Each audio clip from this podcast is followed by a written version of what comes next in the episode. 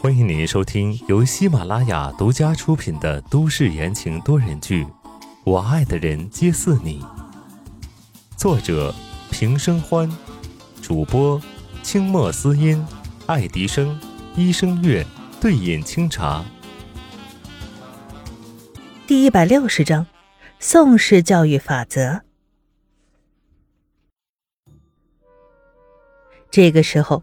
控制力最好的宋大少爷发挥了作用，他从容的把温安递给了温之夏，再从容的问道：“怎么回事？”哼，白思年真是火大的很呢。你家这小崽子！宋时清咳了一声，警告的看了白思年一眼。他家的确实是个小崽子，但是也只能他说，别人可不行。白思年翻了个白眼儿。护短成了这样，也没谁了。他调整了一下措辞，继续道：“他在电视上看到放烟花，说想玩，然后呢？江心远就带着他去了库房，那里有我们去年没有放完的烟火棒。嗯哼，这俩小崽子就把老子的库房给点了，里面还有他妈的限量跑车。我看到浓烟滚滚，赶紧灭火。丫的，差点把老子的房子给烧了！胡闹！”宋时清皱着眉头，喝了一声。温安在温之夏的怀里缩了一下，看着自己老爹，冷言道：“难道你不知道限量版跑车很难买吗？”白思年一下愣住了。哪尼？等他回过神来，简直就要暴走了。现在是限量版跑车的事吗？行了，你晃得我脑袋疼。宋时清看着上蹿下跳的白思年。缓缓道：“这事儿怪我儿子，不然呢？”白思年反问，小眼神嗖嗖的看向了温安。温安搂住了温之夏的脖子。这事好笑归好笑，但是确实是温安错了。温之夏正要开口，邹世清不慌不忙的道：“你刚刚不是说是心远那小子带我儿子去的吗？”白思年嘴里嚷嚷，戛然而止。神色怪异，呃，好像还真是这样啊。宋时清见状，施施然开口：“如果不是心远带他去，他又怎么知道你库房里有烟火？他不知道有，自然就不会闹着要放。不放，你的跑车也还在，你的房子也不会烧起来。归根结底，那都是心远的问题啊。”场面上霎时鸦雀无声。宋时清虚扶着温之夏往门外走去。你儿子带着我儿子从事这么危险的活动，我没计较就算了，你倒还来找我算账了。宋时清带着妻儿走得越来越远。看在我们两家的关系上，这次就算了。你回去好好责罚一下心远人，他是哥哥，要稳重一点。那我们就先走了。温之夏听着宋时清忽悠人。回头看了看愣住的白思年，忍不住发笑，抬头扫了一眼宋时清，这人可真是坏的很呢。等到院子里的车发动机声响起，宋子妍可怜的看了一眼被唬得一愣一愣的白思年，哎呦，就这个智商，怎么跟他哥斗啊？半晌，白思年这才回过神来，这这这不应该是这样啊！他拔腿追出去喊道。宋时清，你给我回来！回到碧海云天，温之夏把小团子抱到了浴室，把孩子洗了个干干净净，黑团子又变成了个白白净净的糯米团子，穿着舒适干净的衣服。温安噔噔的跑了过来，趴在宋时清的腿上撒娇：“爸爸，安安可想你了。”站好。宋时清面色淡然。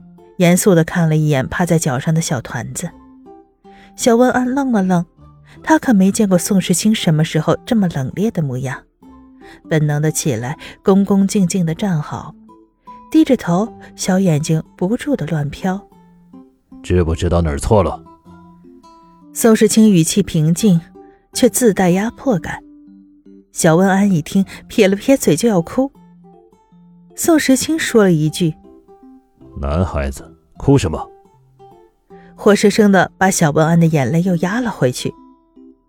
温之夏从卧室一出来，就看到了宋时清在训儿子，他正要过去看看，随即停住了脚步。温安从小到大都没有爸爸管着，虽然很是懂事，但有时候也很调皮。他总觉得亏欠了温安，不舍得罚他，也养成了他不知轻重的性子。现在有人管管，倒是件好事儿。这样一想，温之夏悄悄地转过身去。去收拾儿子的小床。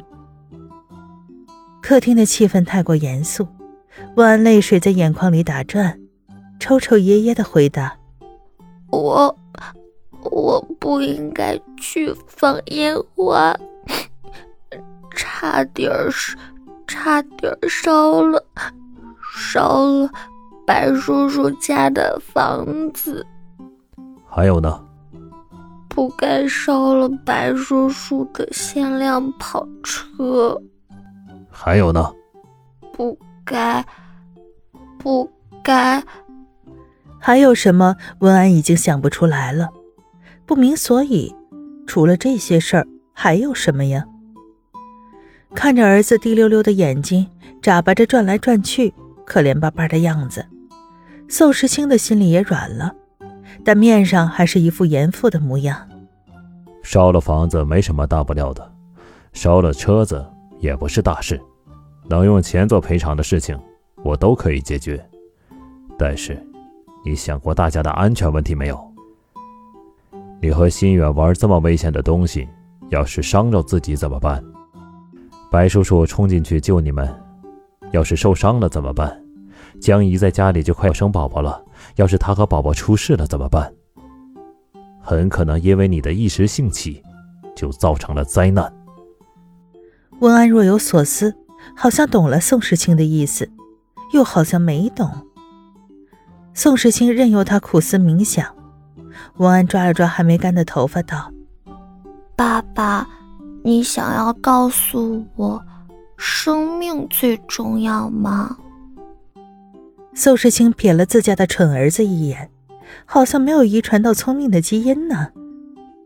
叹了口气，他才开口道：“哎，我是让你不管做什么事都要有万全的考虑，安排好方方面面，才不会犯错。”刚好走过来的温之夏听到了这句话，只觉得一口气儿闷在胸口，上不去也下不来。这都什么跟什么呀？他刚刚是脑袋抽了，才会觉得宋时清会好好的教训儿子。偏偏小温安还听进去了，露出一口白牙，高声应和着：“嗯，我知道啦。”那就罚你今天晚上多练一小时的钢琴。宋时清点了点头，这该教训的教训了，该罚的还是得罚，不然他可不长记性。哦。小温安耷拉着脑袋往边上去了。他正是爱玩爱闹的年纪，很不喜欢在钢琴前面一坐就是两三个小时。可现在也没办法呀。看着小温安垂头丧气的走开，温之夏这才过来走到宋时清的旁边，粉拳捶在了宋时清的肩膀上，小声抱怨道：“哎，你刚刚教的都是些什么呀？”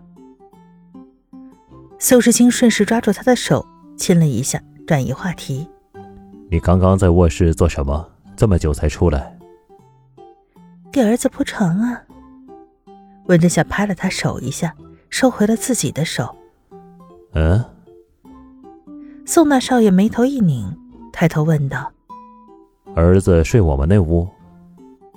温之夏丝毫没有察觉到不对劲儿，理所当然。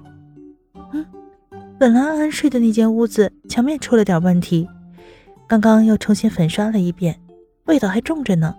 就先睡我们屋吧。